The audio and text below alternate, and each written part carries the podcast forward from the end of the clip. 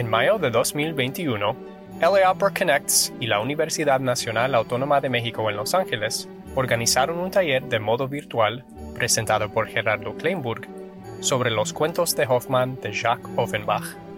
Episodio 1. Las circunstancias únicas en la vida de Jacques Offenbach. El día de hoy y pasado mañana vamos a hacer un taller distinto, especial, por más de una razón. La primera es que lo estamos haciendo de esta manera virtual, no presencial. La segunda es porque no es una función presentada por la Ópera de Los Ángeles, sino una función, el sentido es desembocar en una función, en una producción operística presentada por el Teatro Colón de Buenos Aires, una de las casas de ópera emblemáticas no de Argentina, no de América Latina, no solo del continente americano, sino del mundo.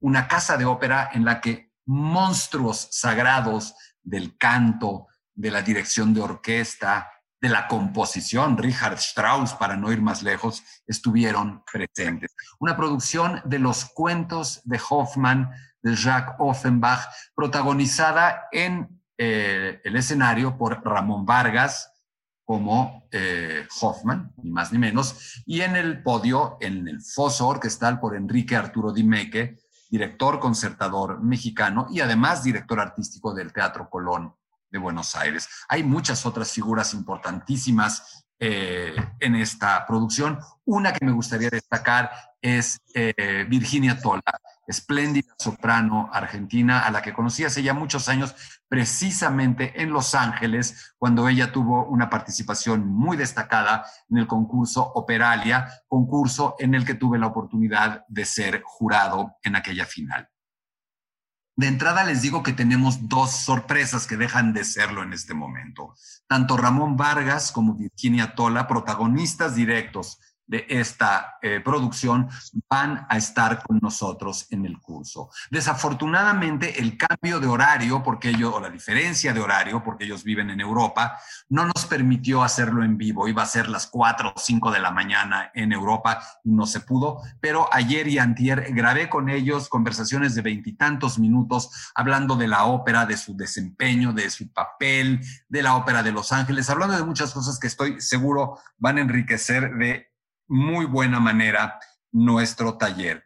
Un taller que, ¿qué busca? A ver, primero, eh, a ver, no sé si empezar por sus objetivos o por una suerte de disclaimer. Tenemos poco tiempo. Hacer un curso entero que nos llevara hasta el fondo de la vida de Jacques Offenbach, el autor de los cuentos de Hoffman, hacer un análisis acucioso de un título tan complejo tan amplio como los cuentos de Hoffman, llevaría muchas sesiones. No va a ser eso. Esto es una aproximación primera, una...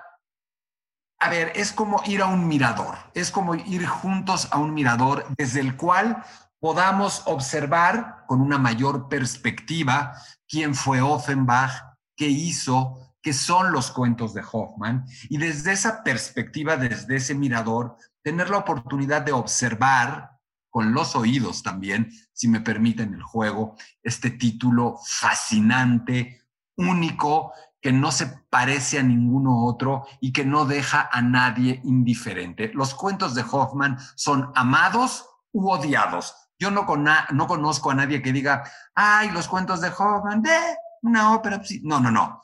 Genera las pasiones más intensas, más fuertes. Es una ópera que además está más cerca de ustedes, de todos nosotros, de lo que podemos imaginar. Y su autor, Offenbach, también está mucho más presente en ustedes o cerca de ustedes de lo que creen. A mí me gusta siempre empezar estos cursos con un video sorprendente, con un video, algunos dirán provocador, gracioso, que lo que en el fondo persigue es entender, ver claramente que la ópera está mucho más cerca de nosotros de lo que creemos. Y los cuentos de Hoffman, decía, no son una excepción. Y aunque ustedes no lo crean, esto, este, este workshop empieza así.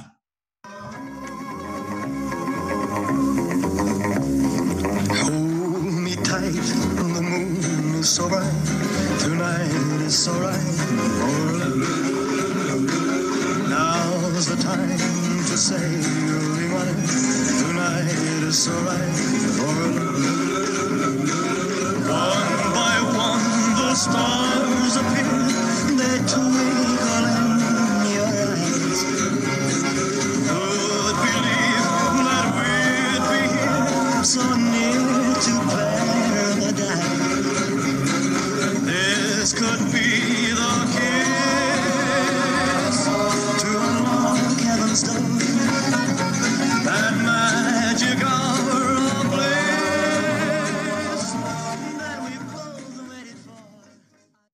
¿Por qué?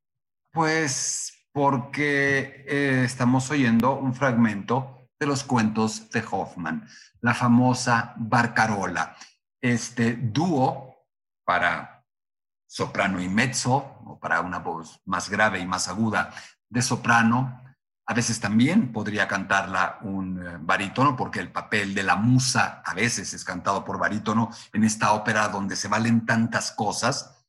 Eh, y esta barcarola, precisamente en el último de los cuentos que se cuentan, en el último acto de la ópera antes del epílogo, está adaptada de una manera ciertamente, eh, eh, ¿cómo se diría en inglés? Luz, vaga, una aproximación vaga, una aproximación muy sui generis por parte de Elvis Presley y por parte de los músicos que la adaptaron para esta.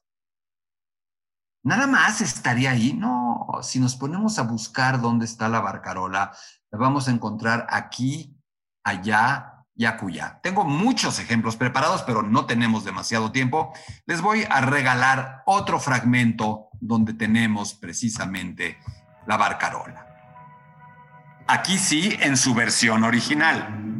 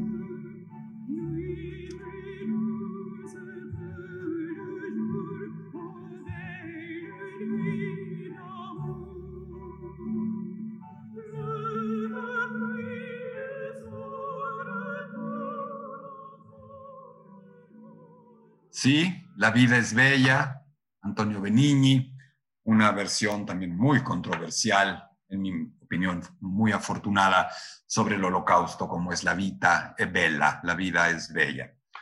Y aquí sí, en este fragmento teníamos mucho más, como debe ser, o de su en su manera original, esta obra, esta pequeña, este, este fragmento de los cuentos de Hoffman, un fragmento que es en efecto una barcarola, literalmente es un barquito que va y viene tran, tan, tan, tan, tan, tan, tan, y que es precisamente una barquita, una góndola que está en Venecia agitándose. Hermosa música, sublime, hipnótica, bella, refinada, elegante.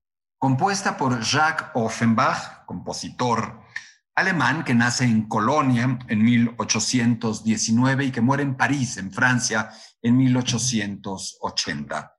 Estamos hablando entonces de un súper serio y prolífico compositor de óperas.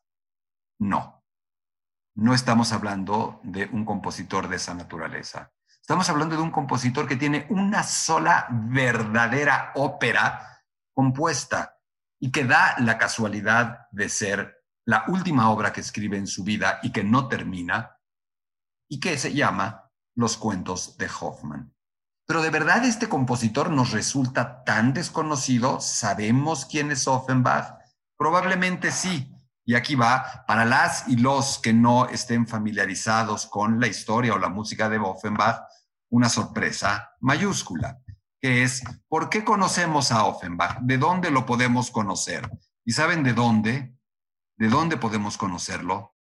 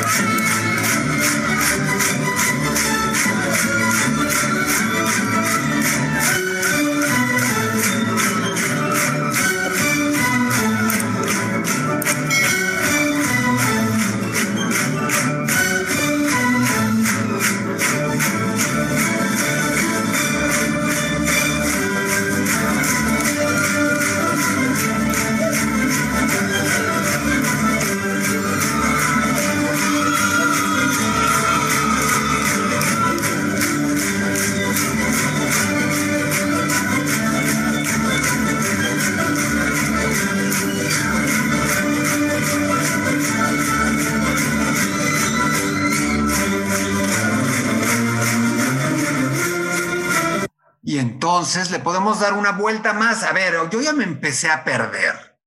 Y espero que ustedes también se empiecen a enredar, porque esta historia es un poco enredada. Ahora resulta que este señor escribe música tan popular, está presente en una película de Benigni o de Elvis Presley, totalmente adaptada, pero que resulta ser una música muy hermosa de alguien que pensamos es un gran compositor de óperas y que resulta que escribió esta música, sí, la música del cancán famoso. ¿A qué pertenece el cancán que se toca, que se canta, que se baila continuamente en los cabarets, en particular en el Moulin Rouge parisino? Eh, estamos hablando entonces de un compositor de qué? De operetas de un compositor que se hizo famoso en Francia, en Europa, en el mundo entero, llegó a viajar a los Estados Unidos por componer decenas, más de 100 operetas. ¿Qué es eso de una opereta? ¿Es como una operita? No, podría ser. Una opereta definida con seriedad, continuo, no es sino una ópera con distintas características, una pieza de teatro musical con todas las de la ley. Teatro musical de ciertas características, parte cantado y parte estrictamente hablado, con bailes, con canciones, con coreografías, con chistes, con sátira. Sí, algo extraordinariamente parecido, si no es que idéntico, a la llamada comedia musical o musical. Sí, la comedia musical, la opereta, la ópera, pertenecen exactamente al mismo gran género, el género del teatro musical no es ningún sacrilegio poner en ese mismo apartado, aunque en compartimientos diferentes, a la ópera, a la zarzuela, al Singspiel alemán, al musical inglés que viene también de eh, un lejano antecedente barroco eh, británico conocido como ballad opera. Ahora, vamos a enredar un poco más esto. Entonces, el señor Offenbach que tiene decenas de operetas en francés, debe haber sido un famoso compositor francés. No, ya lo vimos, nació en Colonia, nació en Alemania. Y si empezamos a contar el cuento de este autor, el asunto ya de entrada se vuelve rocambolesco. Estamos hablando de un hombre alemán, judío, hijo de un hombre que había sido eh, encuadernador, que después se convirtió en músico, que vivió en alguna medida de cantar en una sinagoga. Offenbach y su hijo cantaron de pequeños, por afinados, por hipermusicales, también en sinagogas alemanas. Entonces, ¿se dan cuenta ustedes del melange, como se diría en francés, del revoltijo que ya hicimos, ópera, opereta, alemán, francés, judío, cantor de sinagogas. Ya es una película lo que les estoy contando. Y es que la vida de Offenbach es, fue eso. Esa familia prusiana de fines, o perdón, de principios del siglo XIX, 1819, dijimos, nace. Eh, es una familia bastante tradicional. Es hijo de Isaac Judah Offenbach, que además no se apellidaba Offenbach, tenía otro apellido, pero eh, se mudó el padre de Offenbach a un pueblito alemán que se llamaba Offenbach y le decían el de Offenbach, el hombre de Offenbach, y pronto adopta ese apellido como propio hasta hacerlo ya en sus hijos legalmente propio. Y ese es también otra anécdota bastante estrambótica de por qué nuestro personaje se llama como se llama. Cuando eh, Jacob, nombre también de nuestro protagonista, Jacob Offenbach, después transformará su primer nombre en Jacques. Es decir, el nombre era Jacob, el apellido era un apellido judío, el nombre lo afrancesa y el apellido se convierte casi en el gentilicio de la ciudad de su padre. ¿Se dan cuenta qué peculiar arranque de biografía? No es tan simple como decir es hijo de fulanito y fulanita y nació en tal lugar. Ya su biografía es una opereta. Una opereta se supone que entre sus características tiene la de contar con una historia, con una anécdota, con una trama disparatada, absurda, pero que deja ver cosas serias en algún momento.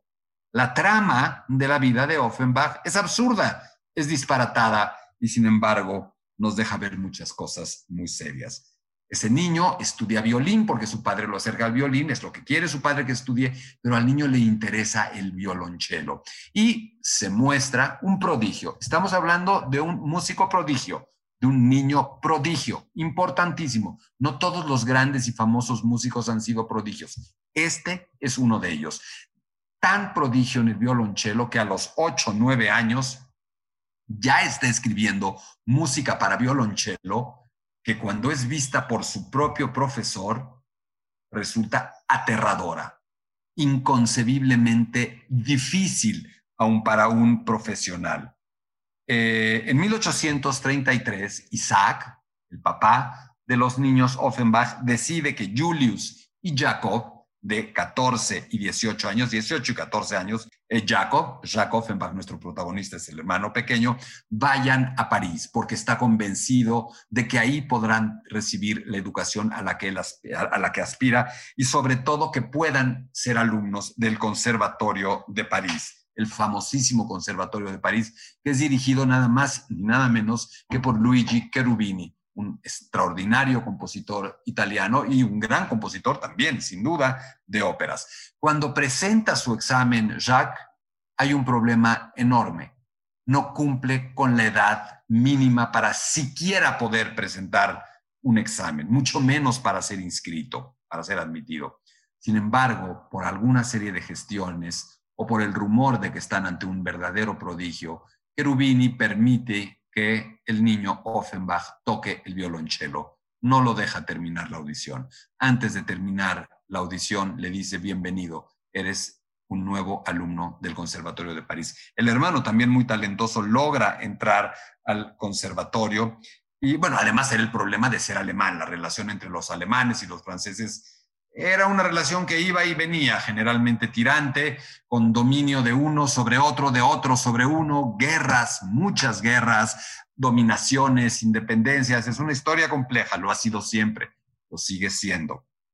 Em, el hermano Isaac regresa a Colonia, pero Jacob, Jacques decide quedarse en París y empezar a ganarse la vida de lo que puede, dando clases, dando algunos pequeños recitales, pero algo nos deja ver que ha sido infectado por ese virus incurable que es el virus del teatro.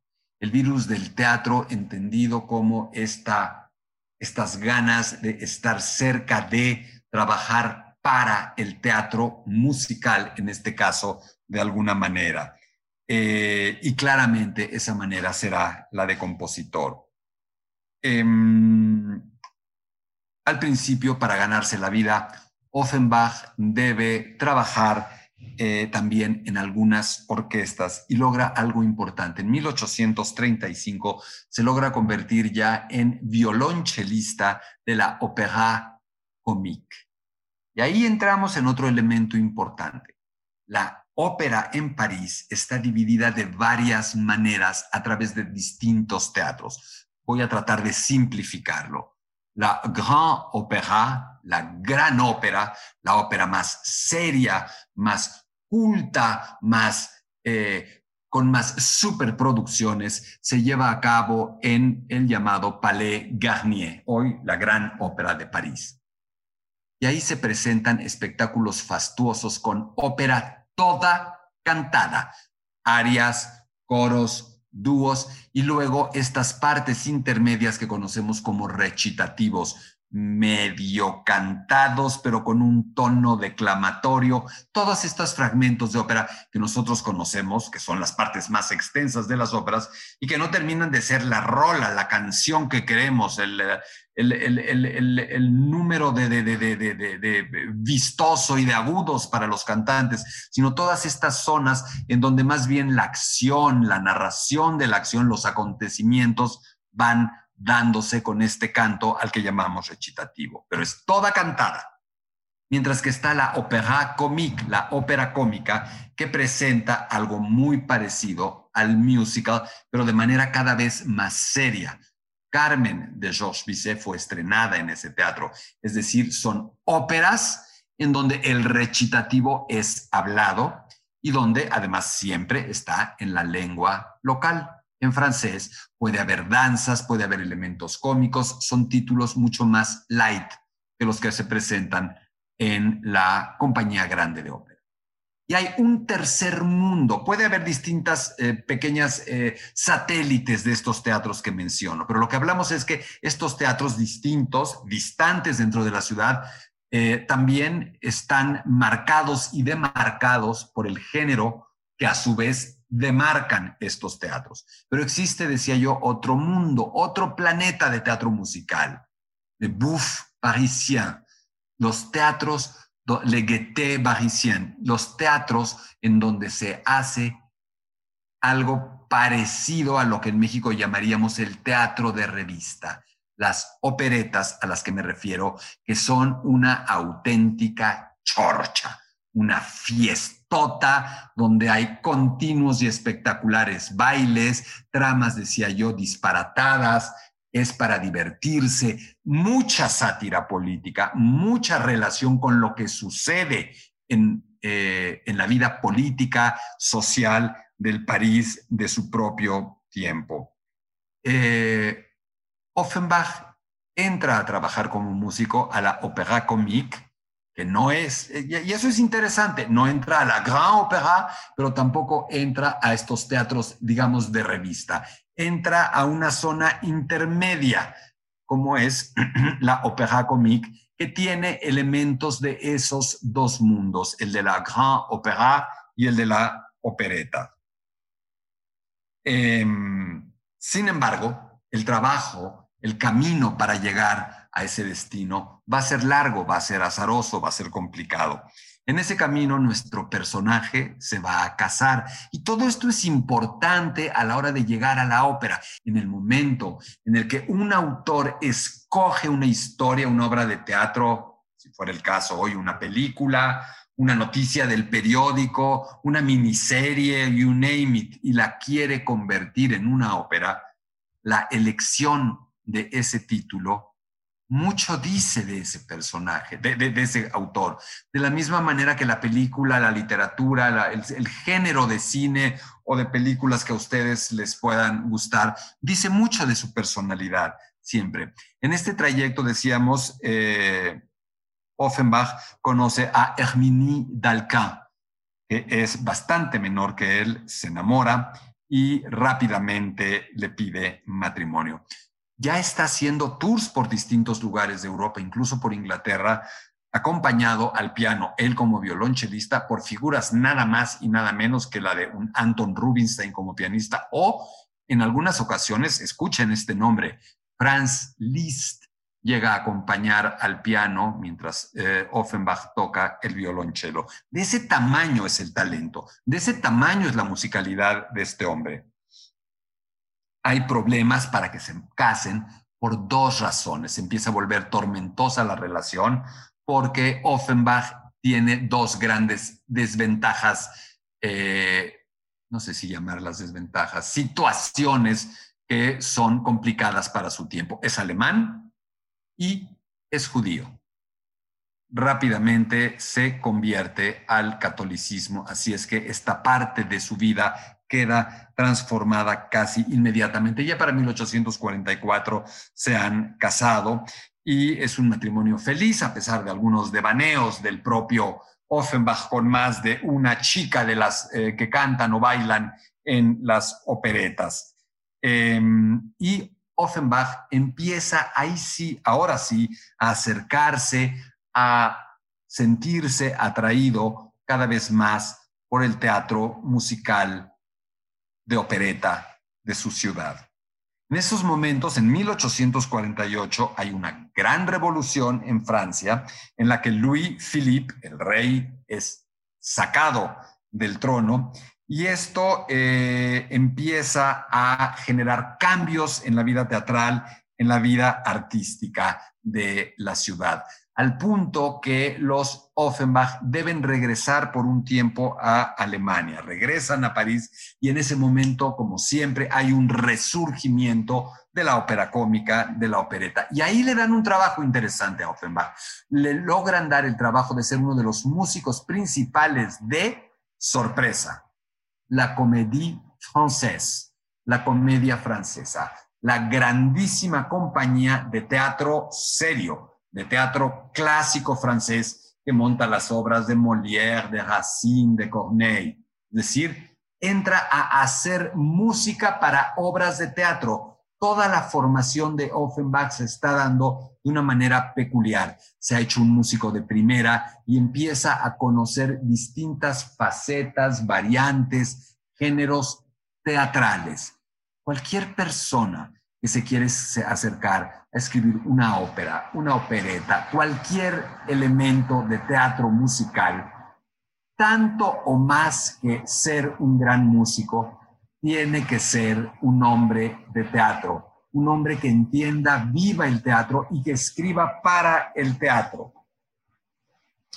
Em, sigue entonces su formación de esta manera, pero ya entre 1853 y 1855, Offenbach, si me permiten la frase, sale del armario de la opereta, muestra y demuestra que lo suyo, lo suyo, a pesar de ser el gran chelista virtuoso, a pesar de componer muchas obras fantásticas de música muy seria para el violonchelo, a pesar de ser músico de la hiper seria comédie française, lo suyo es el relajo, lo suyo es ese teatro de revista, es ese teatro ligero, punzante, popular. Eso es lo suyo, es lo que de verdad lleva en la sangre este judío converso alemán que prontísimo se nacionalizará francés. Y empieza a convertirse también en empresario, un hombre, como muchos de los que incursionan en el teatro musical popular, que no solo escribe la música de esas operetas, de esas partituras, sino que también invierte, es un empresario, renta el teatro, monta sus operetas y las de otros y gana muchísimo dinero o pierde hasta la cobija.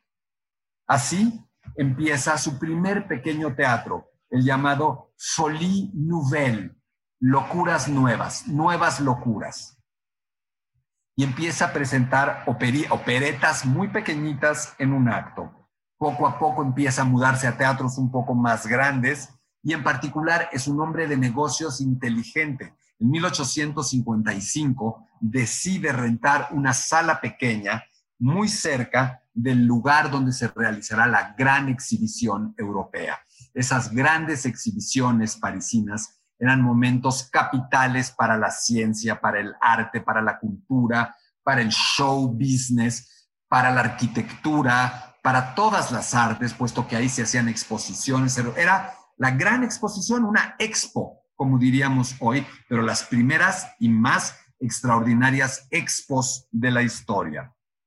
Eh, y ahí ya el, el, hecho de montar su teatro junto a ese lugar, es muy inteligente, le da un flujo de personas interesantísimas, muchas de ellas poderosas, de toda Europa. Es una manera brillante de internacionalizarse súbitamente desde París, sin salir de París. Forma nuevos teatros, el Teatro de Jean Élève, el Teatro de los Jóvenes Estudiantes, en la parte central de París. ¿Por qué? Porque el teatro original que, del que he hecho, al que he hecho referencia estaba en la zona más extrema de los campos elíseos y estaba montado en verano rápidamente, piensa también Offenbach, en invierno la gente con frío, con nieve en algunas ocasiones, con lluvia, no se va a querer desplazar hasta esa zona lejana que necesita un lugar más céntrico en París. Y es justamente lo que va a hacer ahí, instalándose ya tal cual las llamadas bouffes parisiennes, las bufonerías, bufonadas parisinas, este teatro para pasarla bien, para divertirse y en este teatro va a escribir más de 15 operetas en los siguientes tres años. Rossini va a pasar por ahí, va a estar viviendo ahí. ¿Saben cómo le decía Rossini a Offenbach? Rossini que no era fácil de elogio y que tenía en un templo a Mozart. Rossini le decía a Offenbach el Mozart de los campos elíseos. Y no era una broma, era un elogio supremo. Nuestro amigo lleva también una vida accidentada como el propio Hoffman de la, de la, de la, ópera. Offenbach gasta mucho dinero, invierte mucho dinero, es manirroto, es dispendioso, tanto en sus producciones teatrales de las que es empresario, cuanto en su vida personal. Es generoso, presta dinero, regala dinero, es un anfitrión extraordinario de fiestas, de reuniones es un bon vivant, un, un, hombre que sabe vivir. Eh, y es justamente en ese periodo este fragmento de música que escuchamos, el cancán, que pertenece ni más ni menos que a una opereta que se llama Orfeo en los infiernos. El mito de Orfeo y Eurídice llevado a la opereta, de la misma manera en que escribiría la bella Helena sobre Helena de Troya, ¿Cómo es posible que estas historias y estos personajes se convirtieran estos mega shows casi cómicos de diversión popular, populachera, con bailes, con canciones? Esa era la genialidad de Offenbach. Atreverse a llevar estos temas a ese ámbito de teatro musical. Eh, la fama de Offenbach crece de tal manera que ya para los años 60, 1860, el gobierno francés le ofrece y él acepta la nacionalidad francesa y además le dan la Legión de Honor en grado de caballero. Y ahí empiezan algunos escándalos de los no muy fans de lo alemán y de los no muy fans de la opereta, de estas manifestaciones populares que consideran casi un sacrilegio que Offenbach haya sido condecorado de esa manera cuando es un autor de esas cosas vistas de una manera muy miope y muy poco, eh, y que valora muy poco la extraordinaria música que llevan dentro. Eh, y de esta época vienen finales, mediados de los años 60, sus grandes operetas, La Bella Elena, La Vida Parisina, La Gran Duquesa de Gerolstein, La Perichol. Ya con esas Estamos hablando de, el, y con Orfeo en los infiernos, del compositor de operetas más famoso de la historia, probablemente. La Gran Duquesa de Gerolstein o de Gerolstein es justamente su opereta más famosa. Personas como el rey de Prusia, como Bismarck, Otto von Bismarck, el canciller Bismarck, van a ver esas operetas y a rendirle tributo a eh, Offenbach. Estalla otro problema severo, la guerra franco-prusiana en 1870 y entonces a Offenbach le cae una suerte de descrédito terrible. No olvidan que es alemán, hay una guerra feroz llena de muertos con Alemania y entonces se le asocia con todo lo viejo, lo decadente, lo germano eh, y su música de pronto pierde toda aprecio por el público. Pasa, no es que pase de moda, es censurada, denostada súbitamente. Incluso quieren quitarle su condecoración, su nacionalidad francesa. Se considera que estas operetas encarnan una gran decadencia, cuando en el fondo a todos les fascinan y en el baño siguen cantando y bailando todas estas operetas de Offenbach.